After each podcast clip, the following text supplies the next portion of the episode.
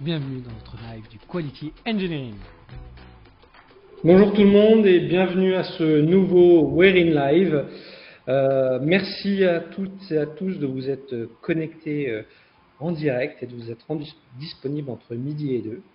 Euh, aujourd'hui, j'ai la chance de recevoir Anaïs Fournier que j'ai rencontrée il y a quelques mois lors de la dernière Paris Tesconf et qui a fait un talk très inspirant. Euh, donc j'ai déjà donné la parole à Anaïs pour qu'il puisse se présenter à vous. Donc euh, Anaïs, déjà merci euh, de relever ce défi et de nous rejoindre aujourd'hui. tu encore, tu es vraiment dans le thème des soft skills, tu sors de ta zone de confort aujourd'hui. Donc merci. Est-ce que tu peux prendre un instant pour te, te, présenter pour que tout le monde connaisse rapidement ton parcours? Bien sûr. Bonjour à tous. Merci Jean-François de m'avoir invité. Merci beaucoup. Euh, donc oui, ben, je suis Anaïs, euh, je suis Anaïs Fournier. Moi, j'ai euh, j'ai 5 ans, 5 ans d'expérience dans le test, donc je suis encore assez, junior, comme, beaucoup de, testeurs. En fait, je suis issue de la reconversion. initialement, moi, j'ai un, diplôme d'ingénieur en bioinformatique. Et donc, j'ai commencé ma carrière dans la, dans la recherche en bioinformatique. Donc, je travaillais notamment sur des génomes d'insectes, donc complètement différents euh, d'aujourd'hui. Au bout de, au bout de trois ans, j'ai euh, bah, j'ai décidé que de, de, me reconvertir euh, dans le test, métier que je ne connaissais pas avant. Ça a été vraiment un, euh, un coup de hasard, cette reconversion.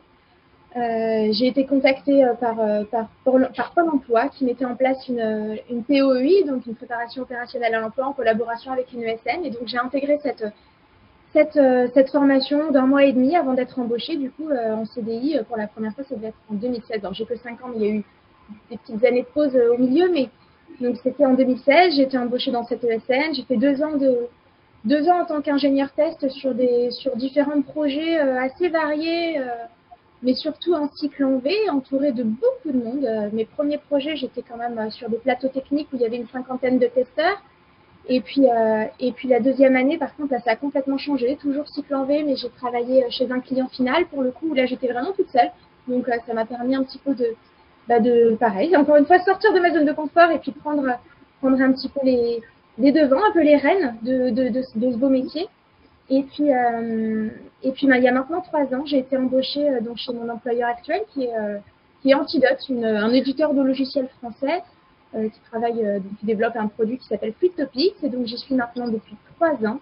Et là, on est plutôt, on suit une, euh, une démarche plutôt agile. Donc voilà, encore un gros changement de contexte. où là, j'ai atterri dans une boîte où j'étais, bah, du coup, il y a trois ans, toute seule. Donc toute seule face, face à 25, 30 développeurs. Et c'est pour ça qu'on s'est rencontrés il n'y a pas si longtemps avec Jean-François. J'ai eu l'occasion, du coup, il y a quelques mois, à la Paris Tesson, c'était maintenant, c'était en octobre, bah, de présenter un petit peu ce, contexte hein, légèrement particulier, hein, puisque un testeur pour, pour prendre développeur, c'est quand même un ratio qui est assez, euh, assez disproportionné. Donc j'ai eu l'occasion de pouvoir présenter euh, mon contexte et la stratégie qu'on a mis en place euh, chez Antidote bah, pour faire face à, à, à, à ce contexte-là particulier. voilà. Eh ben, écoute, euh, merci pour cette euh, présentation qui est claire. Et euh, ce qui est intéressant dans ton parcours, c'est que tu as embrassé à chaque fois le changement. Tu as, eu la chance de voir le cycle en, V et pas arriver directement dans l'agilité. En 2016, ça aurait pu arriver, mais maintenant c'est souvent le cas. Donc ce qui fait que c'est bien, tu as pu voir les différentes choses, tu as pu voir aussi ce que ça changeait euh, dans la réactivité, dans l'adaptabilité, dans la théorie et la pratique par rapport à ce qu'on voit, parce que ça va très vite, sprint.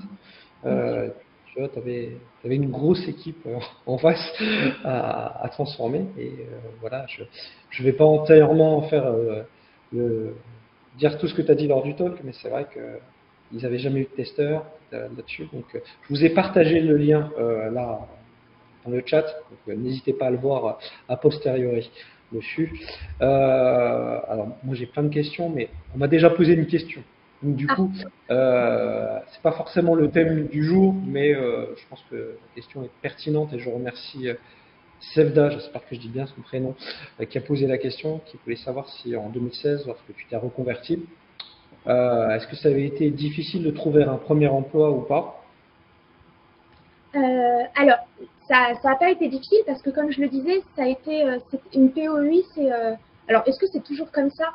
C'est vrai que je ne sais pas, mais là, c'était vraiment une collaboration. Donc, c'est Pôle Emploi qui paye la formation, mais c'est lié vraiment avec une ESN qui prend le, toute la formation se passait au sein de l'ESN. On était une promo euh, d'une quinzaine de personnes et normalement à l'issue il y avait 15 places dans l'ESN. Donc si tout se passait bien, on était embauché directement euh, à la suite de cette formation. Donc ça a été très très simple parce qu'en fait tout s'est fait dans le flux. J'étais, euh, j'ai été prise dans cette formation pour être embauchée directement derrière. Donc il y avait cette facilité et cette sérénité de se dire bon, si ça se passe bien derrière, j'ai un emploi en CDI directement. Donc ça a été, ça a été assez facile pour moi dans ce contexte-là. Je pense qu'aujourd'hui, ça a un peu évolué. Aujourd'hui, sur mon prisme Quality Engineering aussi, euh, mais aussi c'est ce que je vois chez beaucoup de projets où euh, l'automatisation est beaucoup plus importante qu'il y a, euh, qu'il y a 8 ans. Globalement, où à cette époque-là, on cherche encore énormément de testeurs fonctionnels manuels, et aujourd'hui, le côté technique, le côté méthodologique dans l'agilité, dans le DevOps, est à mon sens plus important. Et c'est vrai que je vois de plus en plus de POEI autour de l'automatisation des tests. Et il y a, c'est une plus grande recherche que sur le. Voilà. Aujourd'hui, c'est un peu plus difficile, je pense, de rentrer dans une POI et d'avoir les 15 places ouvertes. Je... Voilà. C'est un ah. point de vue, c'est peut-être pas une généralité totale, mais il y a quand même une évolution qui, qui, change, qui change, qui change là-dessus. On va chercher plus de technicité, euh, mais toujours avec de la méthode de test. C'est voilà. Alors, je suis complètement d'accord avec toi qu'aujourd'hui, il y a beaucoup plus de recherche en termes d'automatisation. moi, je suis un cas particulier. Enfin, moi, je ne suis pas automaticienne. Hein. Moi, je suis, c'est vrai que je suis, je euh, ingénieur test fonctionnel. Euh, c'est vrai que j'avais plus pris la question sur l'embauche derrière la POI, mais du coup, vraiment, quand on rentre dans la POI, normalement, après, si tout se passe bien, on est embauché. Mais c'est vrai qu'après, il y avait quand même une sélection qui était quand même assez. Euh, pour rentrer dans la POI, c'est sûr qu'il y a une sélection à l'entrée. Ça, c'est évident. Alors, c'est vrai que moi, pour le coup, c'était vraiment orienté test manuel. Euh, donc il y avait peut-être moins besoin d'un background très technique. Pour le coup, moi, j'arrivais avec un background plutôt technique en plus, puisque j'avais été ingénieur euh, bioinformatique. Donc, euh, même si j'étais pas développeuse, en vraiment dans, dans euh, mon travail était d'analyser des données. Donc, clairement, j'écrivais des scripts à longueur de temps. Donc, il y avait quand même tout ce côté un peu, un peu technique, fonction, enfin, informatique, développement, qui était quand même un petit peu là.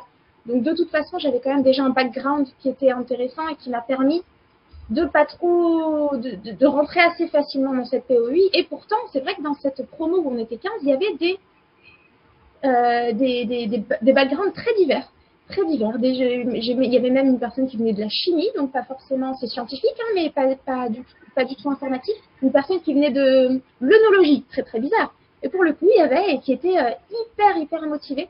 Donc c'est là aussi qu'on peut peut-être déjà parler de soft skills, mais je pense qu'il n'y a pas que les hard skills qui sont importants.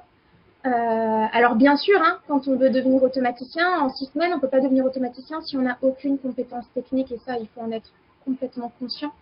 Et donc je ne sais pas si les POI d'automaticien, si ça existe aujourd'hui, c'est sur un temps aussi court. C'est vrai que moi c'était un mois et demi. Est-ce qu'il y a peut-être des durées plus longues? C'est possible quand même. Hein. C'est plus long. Voilà. C'est plus long. Le, temps est trois mois de mémoire quand je les, avais fait. Voilà. quand même ça reste quand même court hein, par rapport à tout ce qu'il y a à apprendre par la suite euh, là-dessus. Euh, j'ai une dernière question sur ce sujet de Hamdi qui voulait savoir si dans le cadre de cette POI, tu as eu l'occasion de passer l'ISTQB.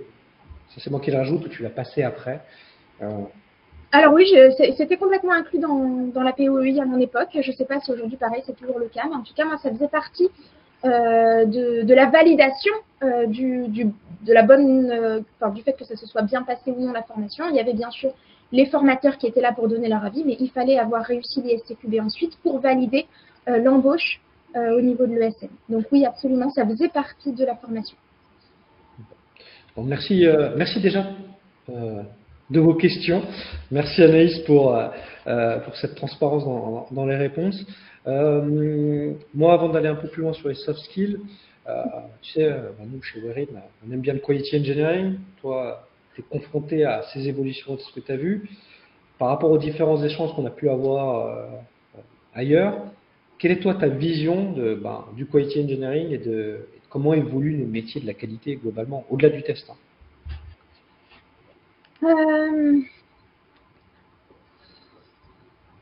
Euh, comment dire euh, Je pense que, notamment au niveau de l'agilité, ou pour faire un peu le lien entre cycle en V versus agilité, c'est vrai que moi j'ai vraiment été confrontée à plein de, à plein de façons de travailler. Et, et notamment dans le cycle en V, quand on teste euh, à la fin du cycle de vie du logiciel, on va vraiment se confronter à être un petit peu le boulet d'étranglement en tant que testeur.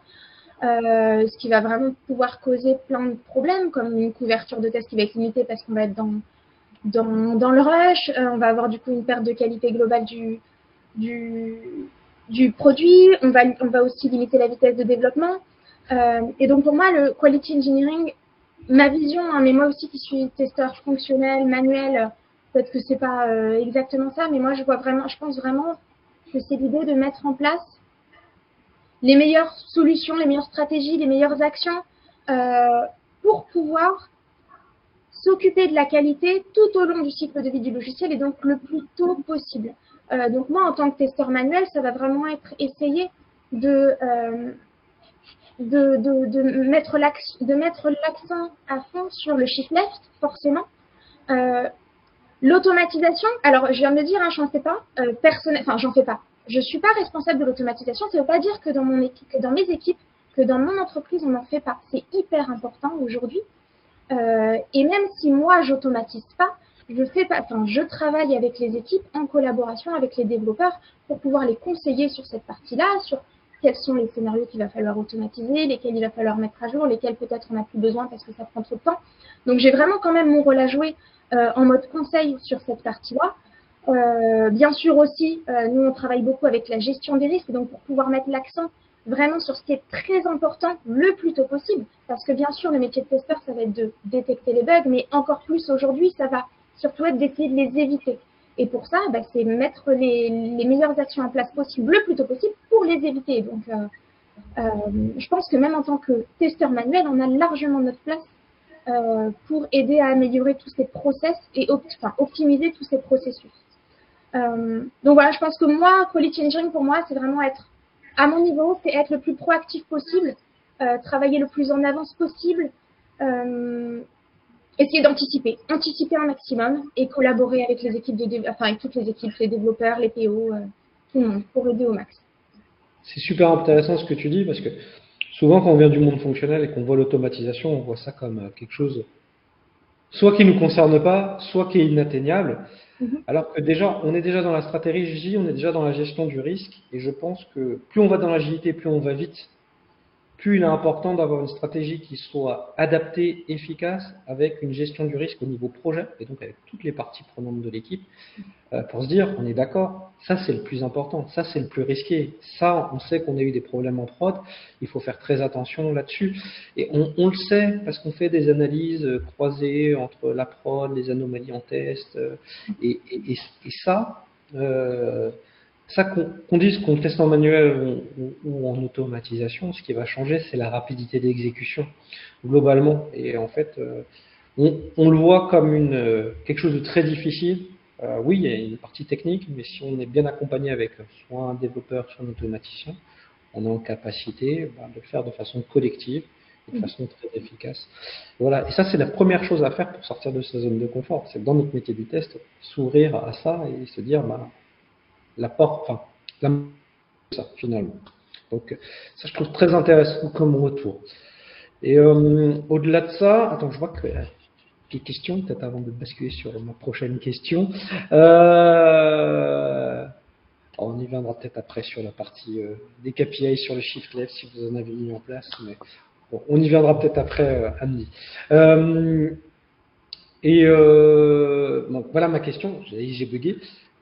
Est-ce que tu peux nous parler un peu plus justement de ton quotidien? Parce que tu dis que tu as quand même 25 développeurs, tu as de l'automatisation, mais que tu fais de la stratégie. Euh, voilà. Comment, comment se passent tes journées euh... Hmm. Ok. Ben, je m'ennuie pas. euh, pour remettre un tout petit peu de contexte, donc j'ai dit tout à l'heure que j'avais été euh, la seule testeuse pendant trois ans. Aujourd'hui, maintenant, on est deux. Euh, on est deux depuis six mois, donc c'est un gros changement, mais en même temps pas tant, hein, parce que 1 pour 25 ou 2 pour 30 aujourd'hui, ça change pas grand-chose. Euh, donc euh, le quotidien, bah, c'est beaucoup, beaucoup, beaucoup de, de, de, communication avec les parties, enfin avec les développeurs, avec les PO, pour essayer vraiment de prioriser au mieux et comme on disait tout à l'heure, donc vraiment l'analyse de risque pour choisir les sujets sur lesquels nous, on va mettre un effort plus conséquent. L'idée, c'est bien sûr de travailler avec pour les aider euh, dans, leur, dans leur développement, pour les aider à délivrer un produit de, de, meilleure qualité. Mais bien sûr, quand on a 30 développeurs en même temps qui travaillent sur, je ne vais pas dire 30 stories en parallèle, mais, mais quand même, il y a plein, plein, plein de choses qui vont arriver dans le sprint et on ne va pas pouvoir euh, travailler avec tout le monde. Donc l'idée, c'est de, de les aider le mieux qu'on peut, donc à travers un certain nombre de réunions. Moi, je fais énormément de réunions. Euh, la première, clairement, ça va être avec les PO pour pouvoir justement analyser euh, les différents sujets qui vont arriver dans la semaine et pour pouvoir prioriser. Donc, il y a vraiment une analyse de risque et je ne vais, pas, expliquer ça pendant longtemps. Ça, l'analyse de risque, pour ceux qui voudront regarder les replays de la conférence de la PPC, là, elle est, expliquée euh, euh, assez dans le détail. Mais l'idée, c'est vraiment qu'on a une analyse de risque qui est, globale sur notre produit et on va aussi faire une analyse de risque au niveau du ticket Jira pour vraiment prioriser sur les sujets qui arrivent dans la semaine. Une fois qu'on aura priorisé, on va participer à plein d'autres réunions sur des refinements, les refinements même avant même l'arrivée des stories, hein, pour bien comprendre les sujets et poser toutes les questions qu'on va pouvoir euh, avoir en tête. Donc là, si on faire aussi le parallèle directement avec les soft skills, hein, là, il va falloir vraiment réussir à communiquer, à percuter, à challenger tout ce qu'on va pouvoir lors de ces réunions pour pouvoir mettre en évidence dès que possible des potentiels problèmes qui pourraient, euh, qui pourraient arriver. Euh, donc ça, il y a les refinements, il y a les press amigos bien sûr. Donc là, c'est plus juste avant le développement, être sûr qu'on est tous euh, sur la même longueur d'onde, euh, qu'on qu'on va valider les critères d'acceptance, qu'on va être d'accord pour le périmètre du test. Donc ça, c'est beaucoup de réunions qu'on va faire tous ensemble. Euh, en fait, j'ai l'impression que c'est ça mon quotidien. C'est de passer pas tout le temps en réunion, mais tout le temps en communication directe avec les PO, les développeurs. Parce que même quand je teste, en fait, eh ben, je suis potentiellement avec les développeurs dans Zoom et on va discuter, on va communiquer, on va échanger euh, tout de suite pour que les développeurs aient tout de suite les informations. Alors ça, ça marche parce qu'on arrive à travailler, encore une fois, le plus en shiftless possible. Et donc, j'arrive à tester quand les, quand les développeurs sont encore un petit peu sur le sujet. C'est vrai que quand on est plus en cycle en V et que les développeurs sont passés sur des sujets complètement différents, c'est plus compliqué d'être dans ce, dans ce cadre-là. Mais en tout cas, dans notre stratégie à nous, on arrive vraiment à travailler en, en étroite collaboration euh, quasiment tout au long du, du cycle.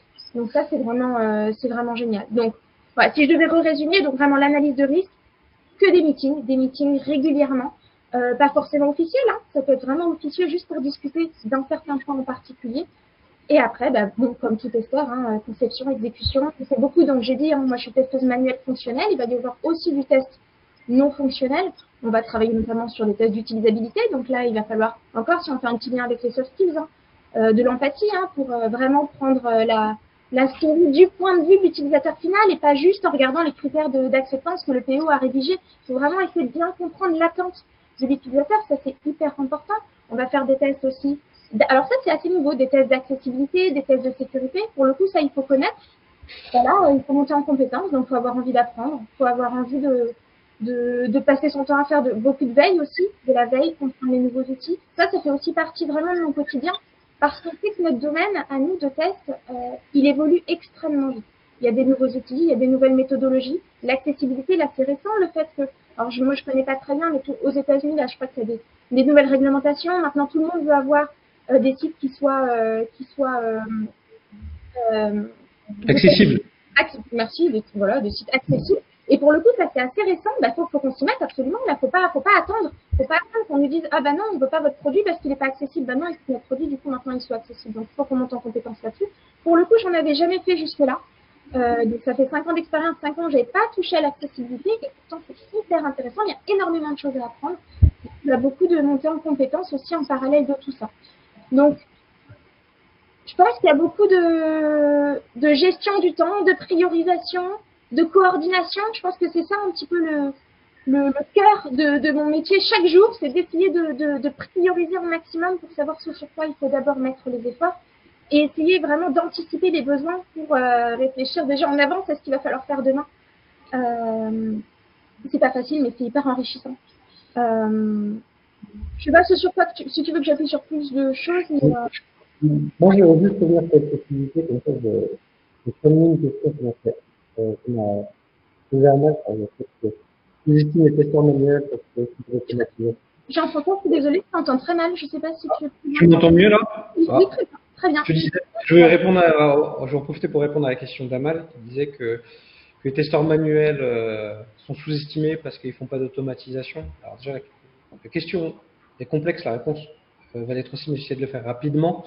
Mais l'accessibilité est quelque chose, par exemple, qui est difficilement automatisable. Il faut encore des testeurs manuels, il faut le faire.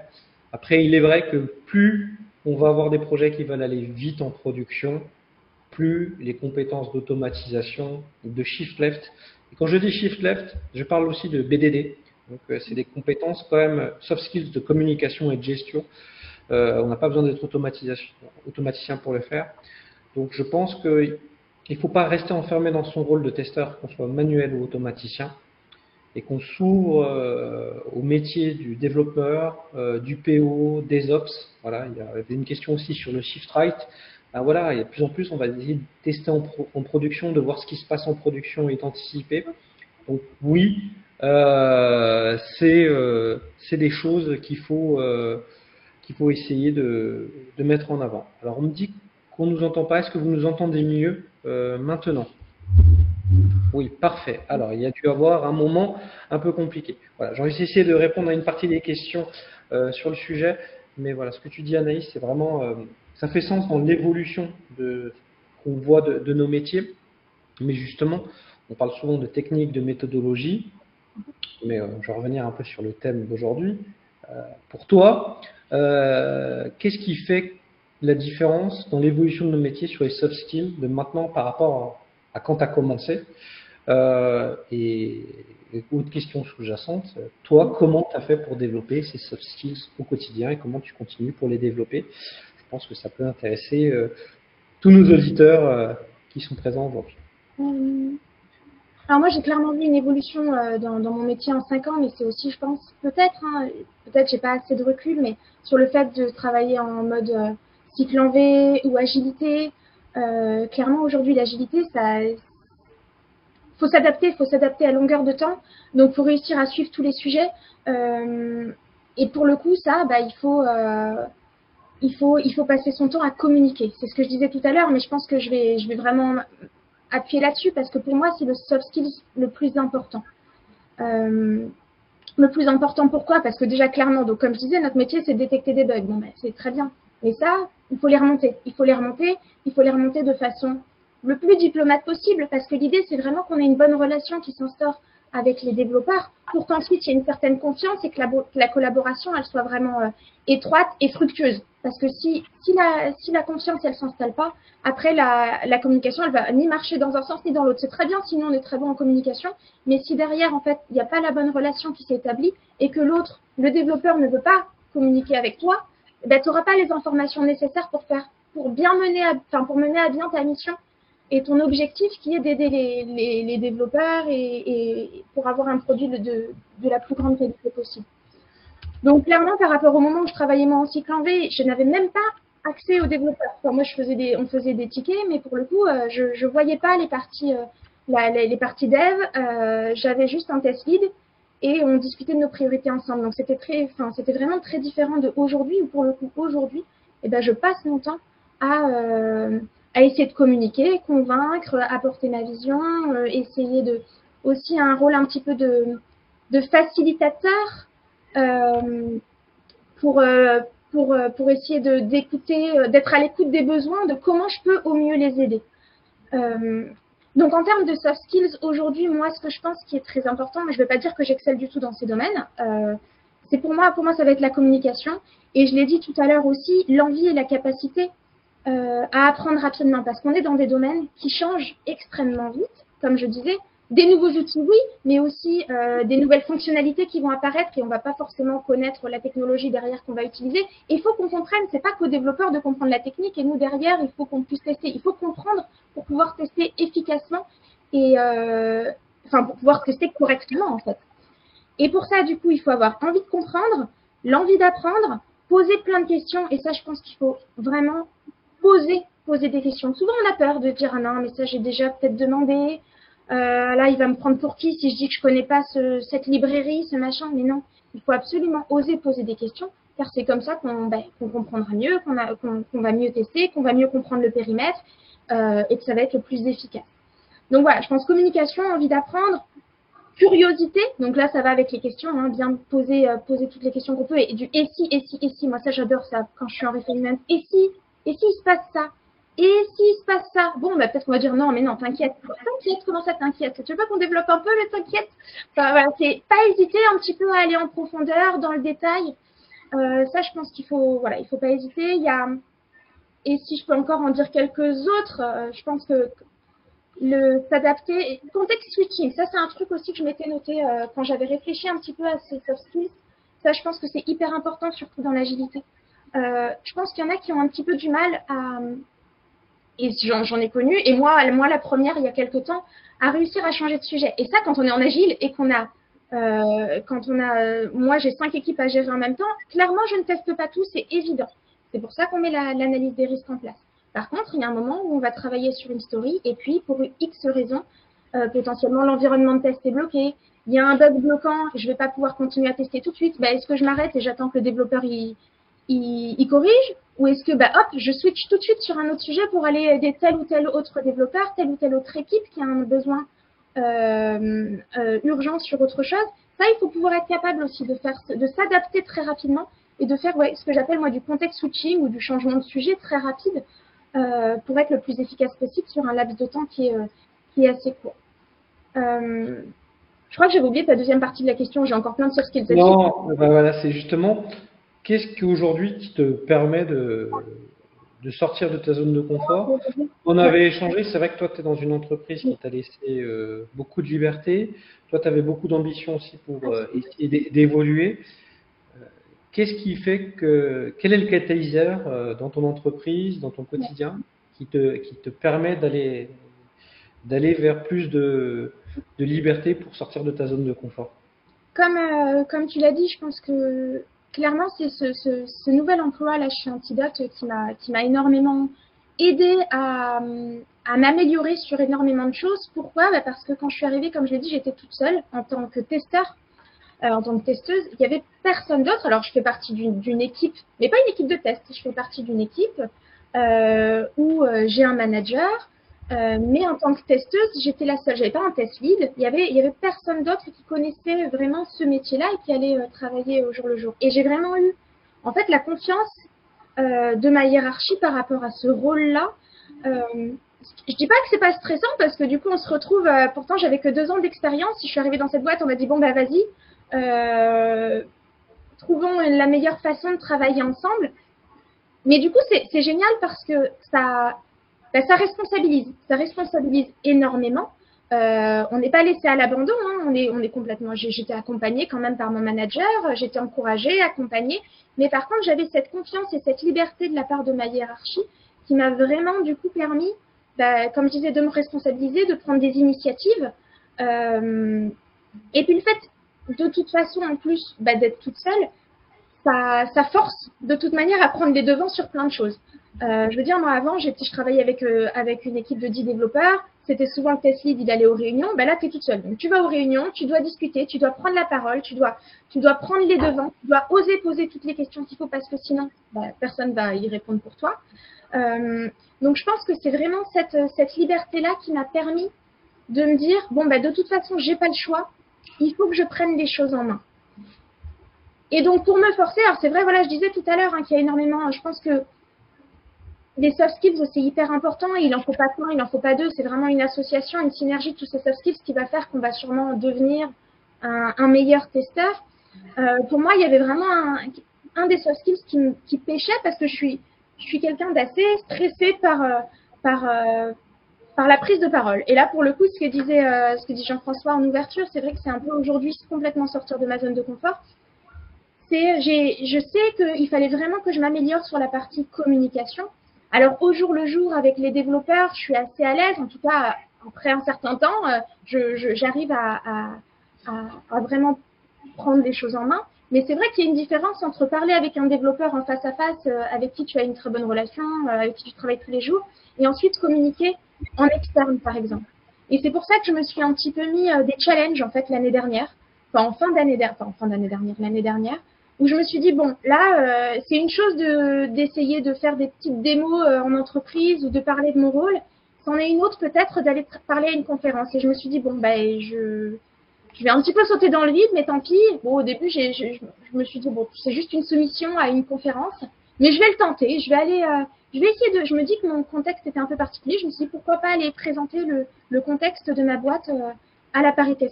Et c'était vraiment un, saut dans le vide, hein, parce que clairement, je vais, peut-être, c'est peut-être un peu bête de dire ça, mais j'espérais vraiment pas être prise. Hein. Je, me suis dit, j'ai soumis, c'est déjà vachement bien. C'était une énorme première étape de me dire, j'ai soumis une proposition, j'ai essayé. C'est, enfin, vraiment, hein, c'est étape par étape. Des fois, on se dit, hein, euh, je pense qu'il faut se mettre des petits défis personnels, des petits défis, des petits challenges pour se dire, bah, euh, ça, jamais je pensais que j'aurais osé. Bon, ben, je vais au moins faire ça. Et ben, j'ai au moins soumis. Bon, ben, j'ai soumis, en fait, le, la, la, la, proposition a été, a été acceptée. Bon, ben, au moins, c'est bien, là, au moins, on est forcé. C'est un peu peut-être un challenge de dire, bon, ben, là, de toute façon, ben, j'ai dit oui. Bon, ben, je vais être obligée d'y aller. Donc, c'est parti. Euh, il y, a, y, a une date butoir, t'as pas le choix. Euh...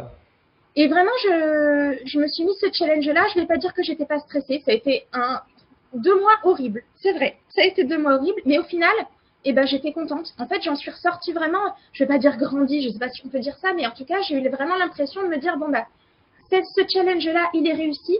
J'ai réussi à expliquer mon contexte. Ça m'a permis de rencontrer des gens du métier parce que moi, du coup, toute seule dans ma boîte, c'est vrai que j'avais pas forcément de, euh, de, de communauté en fait. Ça m'a permis de parler à des gens qui ont pas forcément le même contexte que moi, mais qui avaient des questions. Donc j'ai vu que ça, les avait intéressés, que j'avais des choses à raconter qui, pouvaient être pertinentes pour d'autres. Donc partage de connaissances aussi. Euh, donc voilà, étape par étape, je me mets des petits challenges et je me dis que ça va m'aider à, évoluer. Et encore une fois, tu me disais comment j'ai fait grâce à ma boîte. Je pense que ma boîte m'a beaucoup aidé pour ça aussi. C'est que ils m'ont pas du tout euh, réfréné. Pour le coup, eux, ça, je sais, enfin si, ça leur apporte quand même une, visibilité sur la boîte, un rayonnement hein, pour l'entreprise. Mais, euh, mais c'est vrai qu'à part ça, ils m'ont, accompagné, ils m'ont laissé le temps de préparer cette présentation. Euh, ils m'ont euh, laissé temps, j'en ai fait d'autres hein, depuis, je me j'ai petit step par step, après j'ai fait un podcast, et là j'ai dit oui à Jean-François pour participer aujourd'hui, et il peut vous le dire, juste avant j'étais comme ça, euh, mais voilà, je sais que ça va m'aider à prendre confiance en moi, et clairement au bout de trois fois, je me dis bon, je suis quand même de moins en moins stressée, je vais dire que je ne l'étais pas, mais je le suis de moins en moins.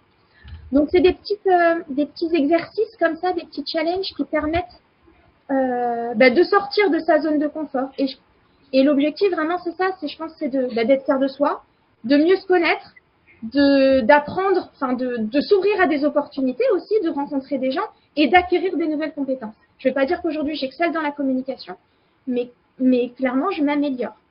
Et si je peux, vas-y, tu as peut-être des questions, je vais peut-être m'arrêter. Non, non, mais je, je, je, trouve ça très intéressant. C'est vrai qu'on on arrive à, à, la fin du, ah oui.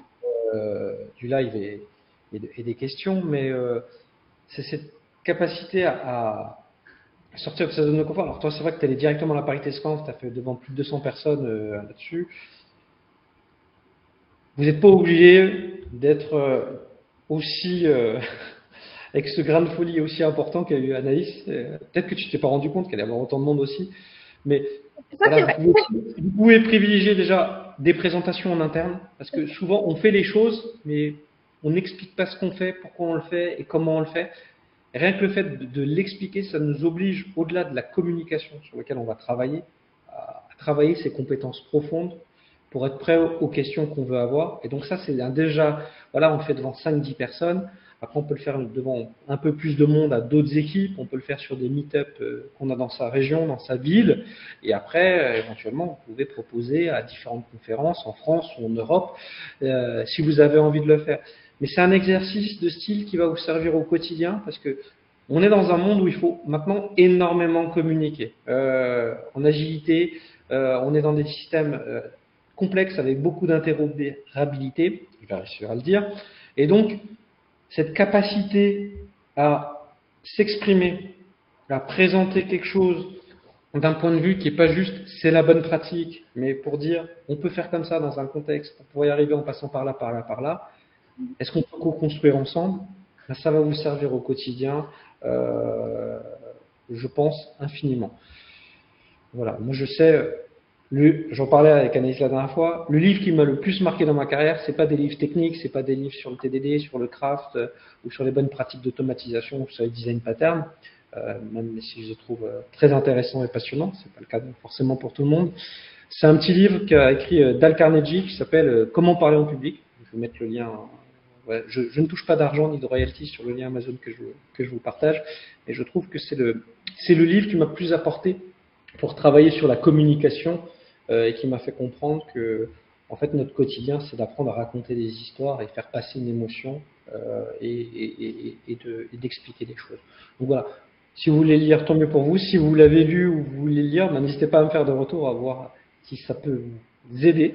Euh, ce qui est sûr, c'est qu'aussi je vous ai partagé le, le LinkedIn d'Anaïs, si vous voulez lui poser des questions par la suite, parce qu'une demi-heure, voilà, on est déjà en train de tendre vers les 40 minutes. Ça passe très vite. Euh, donc il y a quelques questions euh, qui étaient très techniques, euh, auxquelles j'ai pas répondu, est plus sur les soft skills aujourd'hui, mais n'hésitez pas à revenir vers Anaïs ou vers moi si vous avez des questions. On y répondra avec le plus grand des plaisirs. Donc je partager le lien avant euh, que j'oublie, comme ça ce sera fait. Je vous remercie sincèrement d'être venu aujourd'hui, d'avoir écouté bah, notre échange avec Anaïs. Anaïs, je te remercie aussi. Je sais que tu étais un peu stressé avant. Voilà, je, tu as relevé le challenge avec brio. je trouve que c'était d'une très grande qualité et que c'était fluide. Donc, à refaire par la suite, Anaïs. je t'ouvrirai. Voilà. Peut-être qu'un jour, c'est toi qui ouvriras le podcast et que ce sera moi. On ne sait jamais. Donc, euh, merci, euh, merci tout le monde. Merci encore Anaïs. Merci à toi. Et, euh, et voilà, le, le, live sera bientôt, bientôt en ligne. N'hésitez pas à le partager. Et pour ceux qui ont loupé tout partie du, de ce podcast, bah, vous pourrez voir le replay, bah, soit en mode podcast, soit en mode, soit en mode YouTube. Donc, merci, merci pour tous. Merci de vous être connectés à Swearing Live. Et je vous dis ben, à très bientôt. Merci Anaïs. Au revoir. Merci beaucoup. Au revoir.